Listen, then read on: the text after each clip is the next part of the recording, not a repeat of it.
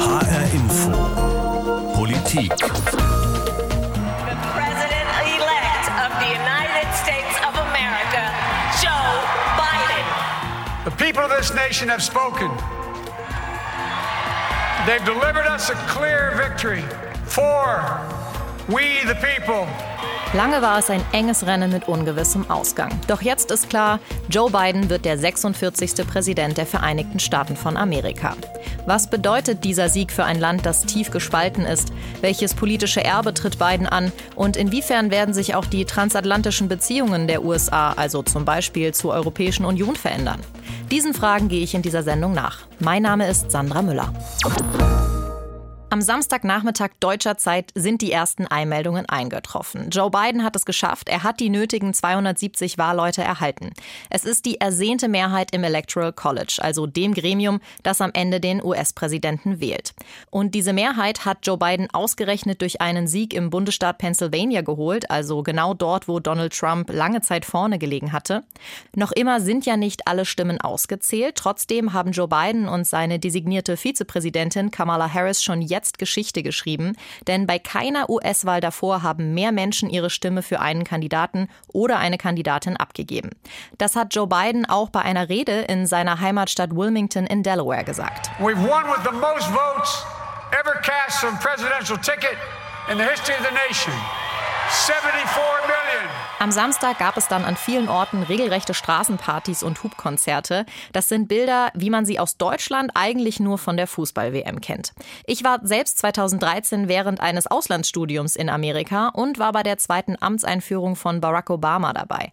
Da auf dem großen Platz zu stehen vor dem Kongressgebäude in Washington DC und diese unglaublich große Menschenmenge zu sehen, zu erleben, wie sie jubeln, als hätten sie da einen Superstar vor sich, das war schon etwas Besonderes. Vor allem ist es aber kaum vorstellbar, dass nach einer Bundestagswahl hier in Deutschland die Menschen auf die Straße gehen und feiern würden, weil ihre Kandidatin oder ihr Kandidat gewonnen hat. Wie emotional die Situation in den USA gerade ist, das zeigt auch ein anderes Beispiel. Am Samstag ist im TV-Sender CNN ein politischer Kommentator, Ben Jones, sogar in Tränen ausgebrochen. Er ist selber schwarz. Wir hören mal rein. Well, it's easier to be a parent this morning. It's easier to be a dad. It's easier, it's easier to tell your kids character matters. Telling the truth matters. Being a good person matters. This is vindication for a lot of people who have really suffered. And this is a good day for this country. I, am sorry for the people who lost. I, for them, it's not a good day. Jemand, der diese Emotionen in den USA gerade selbst miterlebt, ist auch unsere Korrespondentin Katharina Wilhelm. Sie arbeitet in Los Angeles und Kalifornien hat ja für den demokratischen Kandidaten Joe Biden gestimmt. Katharina, wie nimmst du die Stimmung wahr? Ist das eine Ausnahmesituation?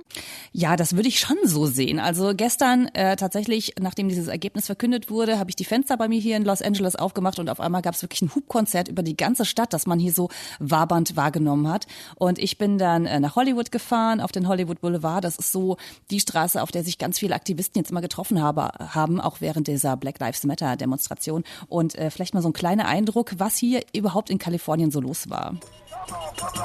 Also, es wurde gesungen, Musik gemacht, wie man, glaube ich, hört. Excellent! Amazing! Relieved! Also, die Leute sind erleichtert, sagen sie. Jubilant and relief after four years and one week of tyranny, divisive rhetoric. Ja, also die Leute sind erleichtert. Sie sagen, vier Jahre der Tyrannei sind vorbei. So, so weit gehen Drastisch. einige zumindest in San Francisco. Ja, sehr drastische Worte. Aber man sieht eben, gerade in Kalifornien haben ja die meisten Menschen Joe Biden gewählt. Das ist ein ganz klar demokratischer Staat. Das heißt, die Freude war hier sehr groß. Aber ich habe es insgesamt in den USA so wahrgenommen, dass zumindest die Zentren, die großen Städte, die ja meistens blau sind, also demokratisch, dass da die Leute wirklich auf die Straßen gegangen sind, sich gefreut haben. Äh, Sowas habe ich bisher hier noch nicht erlebt. Jetzt ist es ja so, Donald Trump war ja oder ist ja bekannt dafür, dass er nicht unbedingt das beste Verhältnis zu Journalisten hatte. Also den Begriff Fake News Media, den hat er ja entscheidend mitgeprägt. Ähm, was bedeutet das denn, das Wahlergebnis jetzt für dich konkret und deine Arbeit vor Ort in Amerika? Also ich bin sehr gespannt, weil ich glaube, diesen Begriff Fake News Media, das kriegst du nicht so schnell zurückgedreht und auch vier Jahre Trump brauchen ihre Zeit. Ich merke auch im Gespräch immer wieder, vor allem mit Republikanern, dass äh, die uns nicht vertrauen, dass viele mit uns gar nicht reden wollen. Und das hat natürlich damit zu tun, dass äh, Donald Trump eben diese Gräben äh, geschaufelt hat zwischen uns und den Menschen. Ähm, das ist echt ein Problem. Dann geht das Ganze leider auch noch einen Schritt weiter für uns Journalisten. Es gibt momentan einen Vorschlag vom, äh, von Homeland Security, dass äh, wir als äh, Journalisten, die aus dem Ausland kommen und die mal auf dem Visum hier arbeiten, dass wir eventuell eine Visabegrenzung bekommen. Ähm, das heißt, dass wir 240 Tage hier arbeiten, vielleicht eine, eine Verlängerung um nochmal 240 Tage, also etwas über ein Jahr hier arbeiten dürfen, aber nicht länger. Und das ist absolut einmalig in der Geschichte. Ähm, es gab immer ein sehr gutes Verhältnis zwischen eben den Journalisten hier in den USA und ähm, ja auch der Regierung, die uns natürlich ermöglicht, hier zu arbeiten. Aber das war immer völlig klar, denn Presse- und Meinungsfreiheit sind ja eines der höchsten Güter in den USA. Und zwar immer klar, dass die ausländische Journalisten hier haben wollen, auch brauchen Stichwort Völkerverständigung, mhm. auch jetzt speziell in Deutschland, deutsch-amerikanische Freundschaft. Also für uns ist das schon so, dass das eigentlich äh, ein herber Schlag war. Es ist momentan nur ein Vorschlag und wir hoffen, dass jetzt eben dadurch, dass äh, äh, Joe Biden Präsident wird, dass das eigentlich wieder äh, zusammengekehrt wird und dass es eben nicht diese Konsequenzen gibt für hm. uns und unsere Arbeit, die wir sonst hier nicht so machen könnten. Hm. Ähm, Stichwort Joe Biden. Ähm, wenn wir jetzt mal auf seine Rolle für die für die kommenden vier Jahre gucken, er hat in seiner Rede gestern äh, davon gesprochen, dass er nicht nur blaue oder rote Staaten sieht, sondern die Vereinigten Staaten von Amerika. Also er er will sehr einend auftreten. Jetzt muss man ja natürlich dazu sagen, so einfach ist das wahrscheinlich nicht. Ich meine, das Land ist tief gespalten. Welches Erbe tritt Joe Biden denn da jetzt an? Ich glaube, schwieriger könnte es kaum sein. Also das Land ist, äh, sagen alle immer wieder, es ist eine Phrase, aber es ist auch einfach wahr, so gespalten wie nie zuvor. Und ich glaube, die Aufgabe ist fast unlösbar, denn Donald Trump hat seine Anhänger so darauf eingepeitscht, dass das eben jetzt nicht ihr Präsident sein wird, ähm, äh, dass er nicht rechtmäßig gewählt wurde, dass diese Wahl falsch ist, dass diese Wahl gestohlen wurde von den Demokraten. Und äh, Joe Biden sagt zwar, er möchte ein Präsident für alle Amerikaner sein, aber ich glaube, ein ganz großer Teil dieses Landes wird ihn einfach einfach so nicht akzeptieren man muss auf der anderen Seite sagen, vielleicht auch genauso wie eben die Demokraten immer wieder gesagt haben, das ist nicht so richtig unser Präsident, Donald Trump, der da im Weißen Haus sitzt, die letzten vier Jahre. Ähm, ich glaube auch nicht, dass vier Jahre, vielleicht sogar nicht mal acht Jahre ausreichen, um dieses Land zu vereinen. Ich bin da leider sehr, sehr pessimistisch. Hm. Dieser verbale Schlagabtausch, den du ja auch schon so ein bisschen hast anklingen lassen zwischen Joe Biden und Donald Trump, der ist ja auch erst nicht seit der Wahlnacht ziemlich aggressiv, würde ich es mal nennen. Und äh, nachdem sich abgezeichnet hat, dass Joe Biden das Rennen machen könnte, hat der ja sogar verlauten lassen, sein Team werde im Zweifel auch Eindringlinge aus dem Weißen Haus eskortieren. Das war also ganz klar an die äh, Adresse von Donald Trump äh, gerichtet. Ist denn damit zu rechnen, dass Trump jetzt kampflos das Feld räumt? Nee, auf keinen Fall. Und das hat er ja immer wieder angekündigt, dass er sich jetzt eigentlich mit allen Mitteln wehren wird, weil er das für sich nicht akzeptiert, dieses Ergebnis.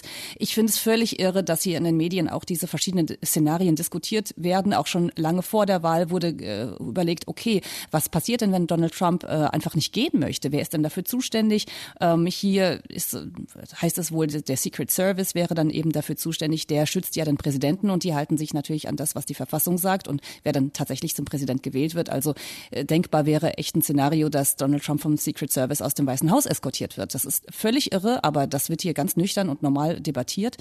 Ähm, ich glaube, wir müssen uns darauf einstellen, dass wir jetzt mindestens einen Monat lang noch sehr viel Widerstand aus der Trump-Ecke ähm, erleben werden, überhaupt von den Republikanern erleben werden, denn die versuchen jetzt alle rechtlichen Mittel auszuschöpfen. Genau, diese Klagen, die hast du gerade angesprochen. Können denn diese Klagen das Ergebnis noch realistisch irgendwie beeinflussen? Also Donald Trump hat ja schon einige Klagen eingereicht, in Michigan zum Beispiel und auch in anderen Bundesstaaten. Und ähm, er setzt eben darauf, dieses ähm, Ergebnis in einzelnen Bundesstaaten anzufechten. Wir haben ja ein sehr unterschiedliches äh, Wahlsystem beziehungsweise auch ein, ja, eine Rechtsgrundlage, wie lange zum Beispiel Stimmen ausgezählt werden dürfen.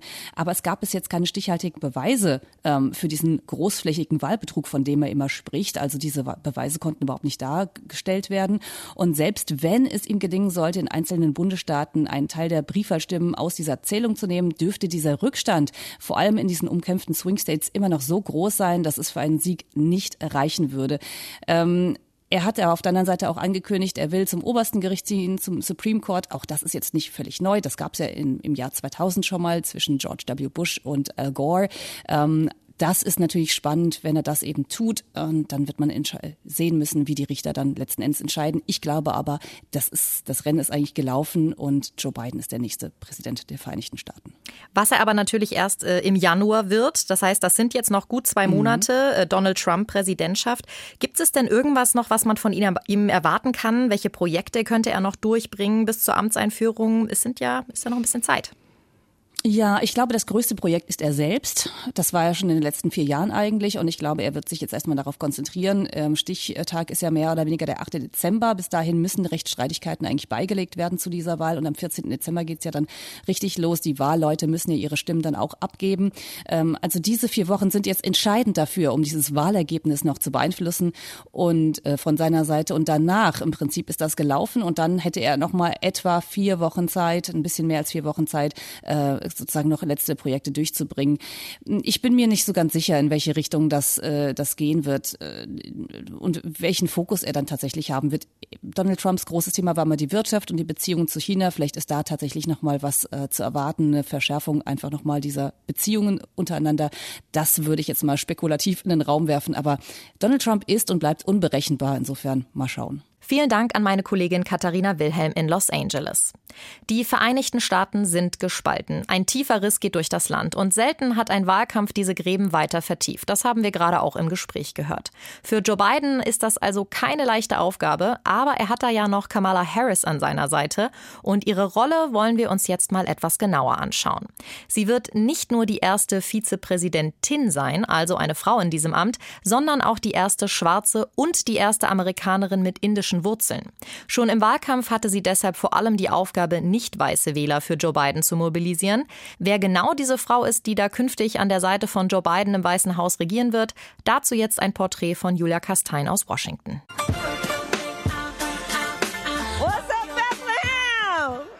Wahlkampfauftritt von Kamala Harris in Bethlehem, Pennsylvania am Tag vor der Wahl. In eine dicke schwarze Daunenjacke gemummelt, die schwarze Mähne Wind zerzaust, so winkt die Senatorin aus Kalifornien dem Publikum zu. Oh, it's so good to see everybody. Im Wahlkampf pflegte Harris, die auch streng sein kann, ihr Image als die fröhliche, herzliche und energiegeladene Frau an der Seite von Joe Biden, sein Running Mate und seine potenzielle Nachfolgerin. Kamala, as you all know, is smart, she's tough, she's experienced, she's a proven fighter for the backbone of this country, the middle class. Kamala ist klug, tough. Sie hat Erfahrung, eine Kämpferin für die Mittelschicht. Sie weiß, wie man regiert und harte Entscheidungen trifft. Sie kann mit diesem Job sofort loslegen. Biden hat die sozialliberale Senatorin und ehemalige Justizministerin aber nicht nur wegen ihrer Qualifikationen gewählt, sondern auch als Geste an die vielen schwarzen Wählerinnen seiner Partei. Harris Mutter stammt aus Indien, der Vater aus Jamaika.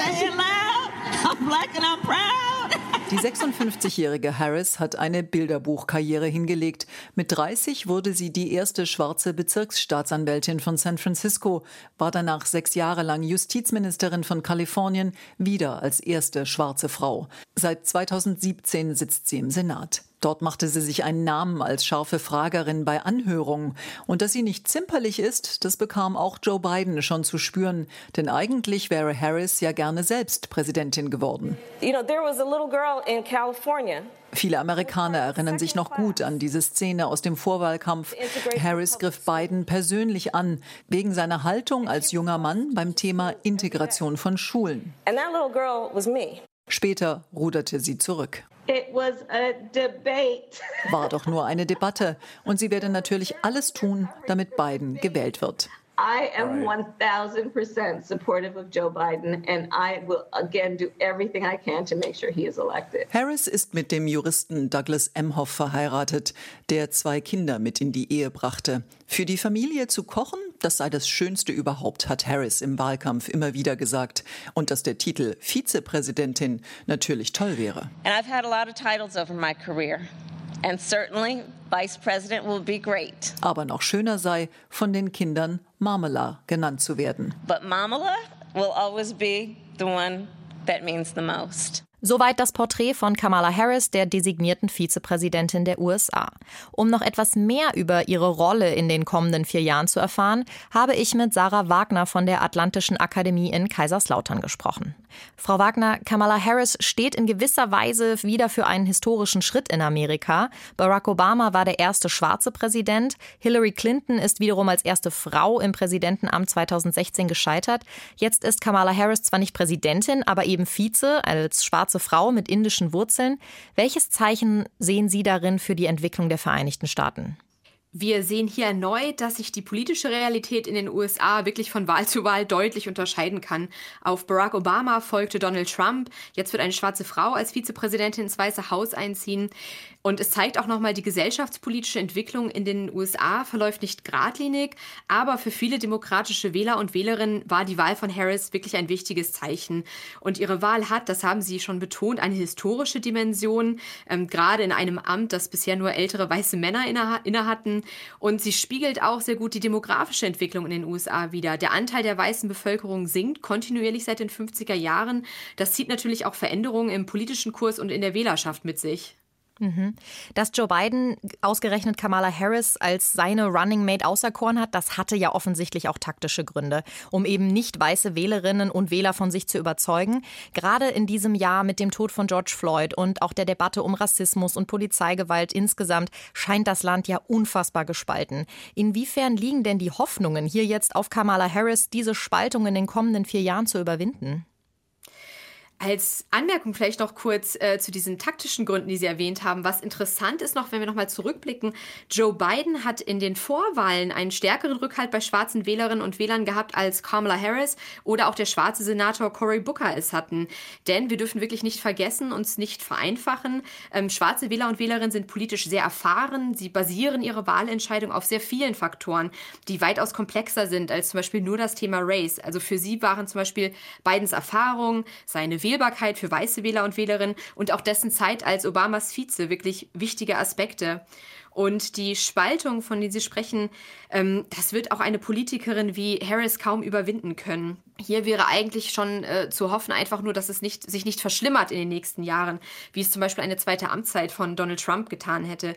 Denn wir dürfen wirklich nicht vergessen, wir haben es mit langfristigen Herausforderungen zu tun, die parteipolitische Polarisierung, struktureller Rassismus und eine rasant steigende ökonomische Ungleichheit. Das heißt, hier bedarf es eher großer politischer Projekte, um diese Ungleichheiten abzumindern. Und es bedarf natürlich auch eines politischen Gegenübers, der auch an einer Aussöhnung, an einer Überwindung dieser Spaltung interessiert ist. Und das ist hier aber aktuell absolut nicht vorhanden. Ist es ja auch wirklich so, dass man, wenn man sich das so anschaut, der hat ja schon, also Kamala Harris kriegt ja fast schon so ein Heilsbringer-Image oder so, der, sie ist so der Kit der amerikanischen Gesellschaft so ein bisschen. Das ist eigentlich was, was sie überhaupt nicht leisten kann, oder? Absolut. Also Kamala Harris ist jetzt schon auch verständlicherweise natürlich im historischen Kontext der USA zu einer Symbolfigur geworden, doch sie wird und kann auch im politischen Alltag diesen Erwartungen nicht gerecht werden ähm, können. Schon jetzt haben wir zum Beispiel auch den linksprogressiven Flügel der Partei, der sich ähm, kritisch zu ihr geäußert hat, auch in den Vorwahlen, im Wahlkampf und der ein genaues Auge auf sie haben wird. Und auch viel wichtiger, man muss so ein bisschen aufpassen, dass man nicht komplett das Framing der beiden Kampagne zu, über, ja, zu übernehmen droht. Denn hier wird natürlich auch eine bestimmte, eine Aufstiegserzählung, eine Erfolgsgeschichte präsentiert, die viel mit ökonomischen Faktoren zu tun hat und die einfach nicht für jedes schwarze Mädchen möglich ist.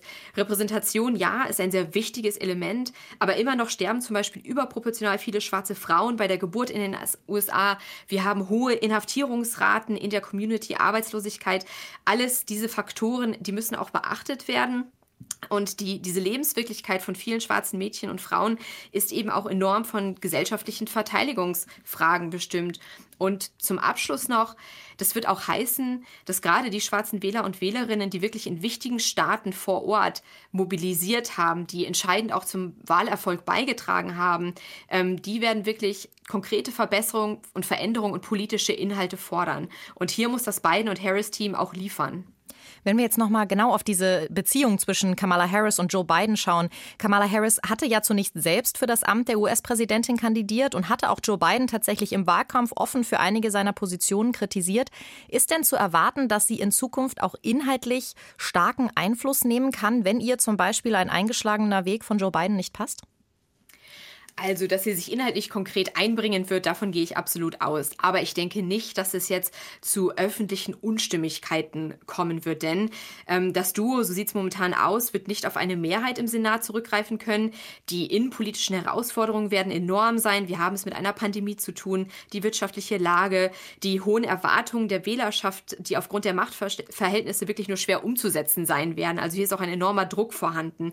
Und das fordert natürlich auch Zusammenarbeit, Loyalität. Gerade Biden weiß aus der eigenen Erfahrung als Vizepräsident, wie er diese Beziehung gestalten möchte. Also Harris wird bestimmt eigene Akzente setzen. Sie wird auch ihr eigenes politisches Portfolio haben. Aber sie ist eine moderate Demokratin. Sie weiß um ihre Rolle. Und da wird das Team von Joe Biden auch ein Auge drauf haben, dass sie Biden nicht äh, ja, in, in den Schatten stellt. Joe Biden ist ja 77 Jahre alt. Es gab während des Wahlkampfes immer mal wieder Zweifel an seinem Gesundheitszustand, natürlich auch geschürt durch das Wahlkampfteam um Donald Trump.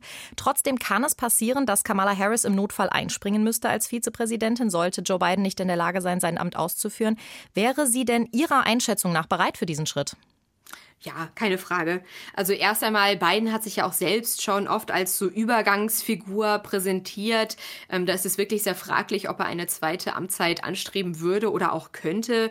Und interessanterweise kann man Kamala Harris auch vom Lebenslauf auch etwas mit Barack Obama vergleichen. Also beide sind fast gleich alt. Sie können auf eine ähnlich, äh, eine ähnlich lange Erfahrung im Senat zurückblicken, bevor sie ins Weiße Haus gewechselt haben. Das waren knapp drei Jahre für beide. Ähm, und während Harris dafür schon davor schon als Attorney General gearbeitet gearbeitet hat, relativ lange, war Obama jetzt in Anführungszeichen lediglich im Senat von Illinois politisch aktiv. Und man muss natürlich auch ganz klar sagen, im Vergleich mit Donald Trump ist sie absolut überqualifiziert. Sagt Sarah Wagner von der Atlantischen Akademie in Kaiserslautern. Natürlich hat der Ausgang der US-Wahl vor allem direkten Einfluss auf die rund 330 Millionen US-Amerikanerinnen und US-Amerikaner. Joe Biden hat bereits angekündigt, vieles anders zu machen als sein Vorgänger Donald Trump. Er hat zum Beispiel eine Corona-Taskforce angekündigt, um die Pandemie besser in den Griff zu bekommen. Aber auch was die Beziehungen der Vereinigten Staaten mit anderen Ländern angeht, gab es ja zuletzt gelinde gesagt einige Spannungen. Unter Donald Trump waren die USA aus dem Pariser Klimaabkommen ausgetreten und auch innerhalb der NATO gab es deutliche Spannungen. Trump hatte ja vielen europäischen Ländern und vor allem Deutschland vorgeworfen, nicht genug ins Militär zu investieren. Zuletzt hatte er sogar als Strafe dafür einen umfassenden Truppenabzug aus Deutschland befohlen. Insgesamt ist die NATO nach Trump also ziemlich destabilisiert. Wir schauen deshalb jetzt mal auf die Bedeutung des Wahlergebnisses für uns hier in Deutschland und natürlich für die Europäische Union. Und dafür spreche ich mit unserem Korrespondenten in Brüssel, Alexander Göbel. Alex, unter Donald Trump hatte die US-Regierung kaum oder wenig Interesse, mit der EU zusammenzuarbeiten. Wie groß ist denn die Erleichterung in Brüssel bei der Europäischen Union über den Wahlausgang und auch über Joe Biden als neuer Mann im Weißen Haus? Ja, also im Vorfeld war die EU ja sehr vorsichtig, auch wenn man hier in Brüssel eigentlich durchweg gehofft hatte, dass Joe Biden das Rennen machen würde. Ähm, Trump war ja ein sehr schwieriger Partner, wobei einige hier wirklich das Wort Partner schon in Frage gestellt haben. Ähm, Trump hatte ja die EU auch schon mal einen Feind genannt. Das äh, wird hier nicht vergessen. Er hat sich ja auch über den Brexit gefreut äh, und den damaligen äh, Ratspräsidenten Donald Tusk ja gefragt in einem Telefongespräch, so, wer tritt denn jetzt als nächstes aus?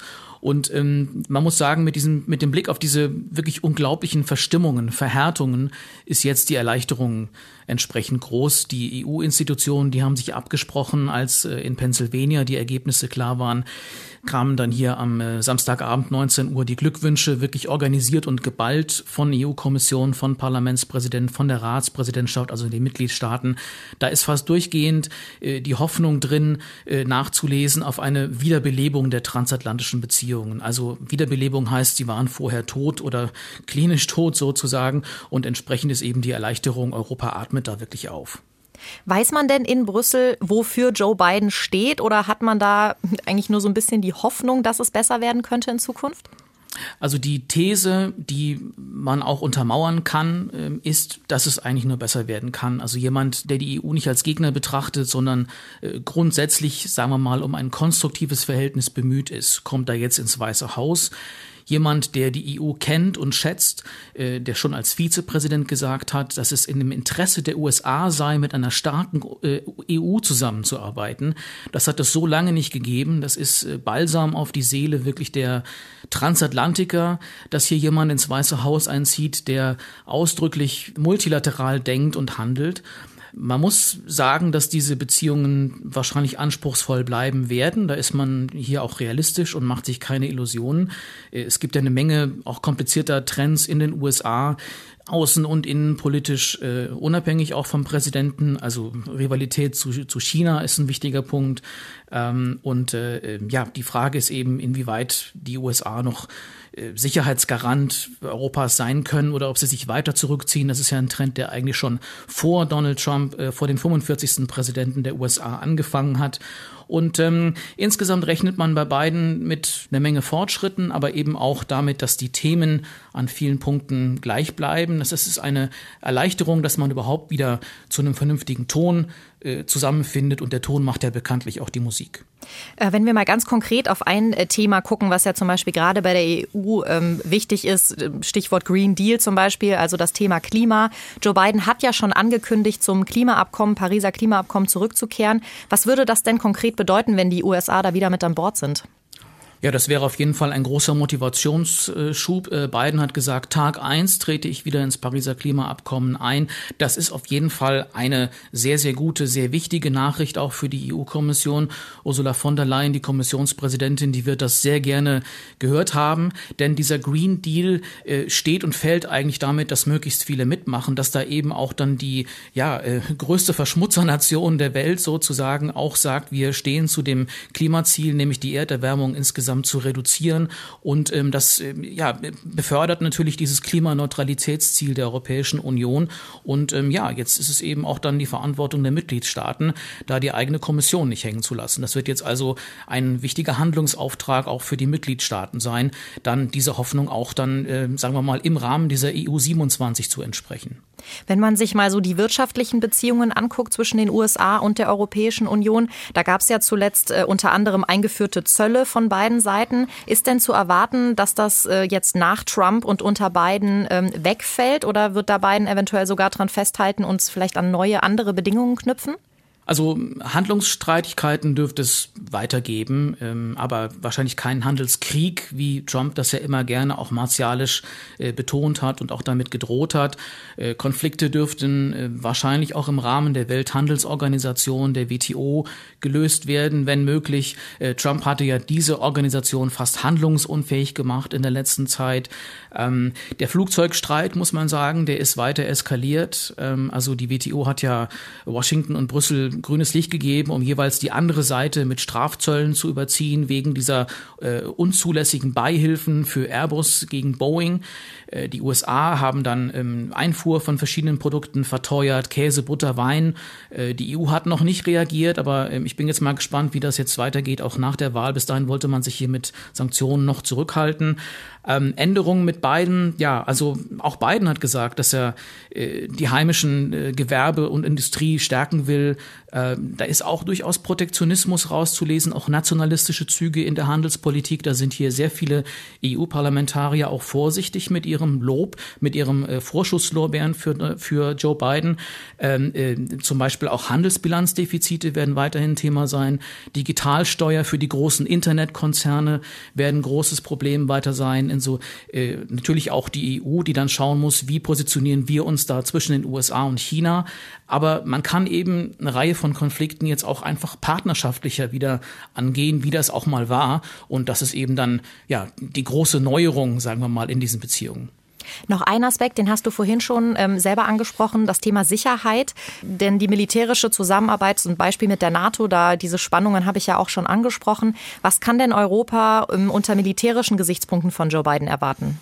Also die NATO hofft auf mehr Verlässlichkeit, äh, kann sich wahrscheinlich auch äh, erfüllen, diese Hoffnung, weil der Ton sich ändert, wie schon angesprochen, die Themen allerdings nicht. Also Biden würde auch auf mehr Ausgaben der Europäer pochen, sagen die Diplomaten, aber viele von diesen Mitgliedstaaten der Europäischen Union sind ja eigentlich auf einem sehr guten Weg ähm, äh, dass die, die USA jetzt zu einer Schutzmachtrolle für die Europäische Union oder für den europäischen Kontinent zurückkehren, ist nicht zu erwarten. Das wissen auch alle.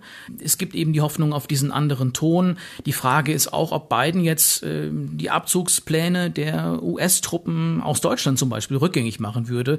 Über den Umfang könnte vielleicht geredet werden. Aber ähm, ein, ein wichtiges Signal, das sich jetzt wieder was ändert in den Beziehungen oder verbessert, ist, dass ähm, Biden ja auch gesagt hat schon in Interviews, dass die NATO Gefahr laufe, allmählich zusammenzubrechen und dass er sich dieser Gefahr bewusst äh, sei. Und er hat eben angekündigt, dass er eben äh, sofort, wenn er ins Amt kommt, die Allianz anrufen will, um zu sagen, dass sie wieder auf Amerika zählen können. Das ist eben jetzt ja, ein sehr wichtiges Signal, auch sicherheitspolitisch, würde ich sagen, für den Multilateralismus und für die transatlantischen Beziehungen, was das Thema Sicherheit angeht. Soweit die Einschätzung meines Kollegen Alexander Göbel aus unserem Studio in Brüssel. Vielen Dank.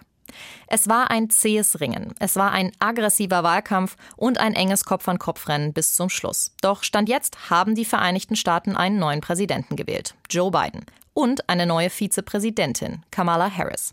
Auf beiden Personen liegen große Hoffnungen. Das Land ist gespalten und diese Spaltung müssen die beiden überwinden. Das wollen sie, aber das wird nicht einfach. Und auch die internationalen Partner der USA erwarten, dass jetzt die politischen und wirtschaftlichen Streitigkeiten beigelegt werden oder wenigstens auf ein Normalmaß zurückgeführt werden. Das sind ganz schön viele Wünsche und Erwartungen an die neue US-Präsidentschaft. Wir bei HR Info Politik behalten das im Auge. Unsere Sendungen finden Sie in der ARD Audiothek, auf hrinforadio.de und bei vielen anderen Podcast-Catchern. Abonnieren Sie unseren Kanal, dann verpassen Sie nichts. Mein Name ist Sandra Müller.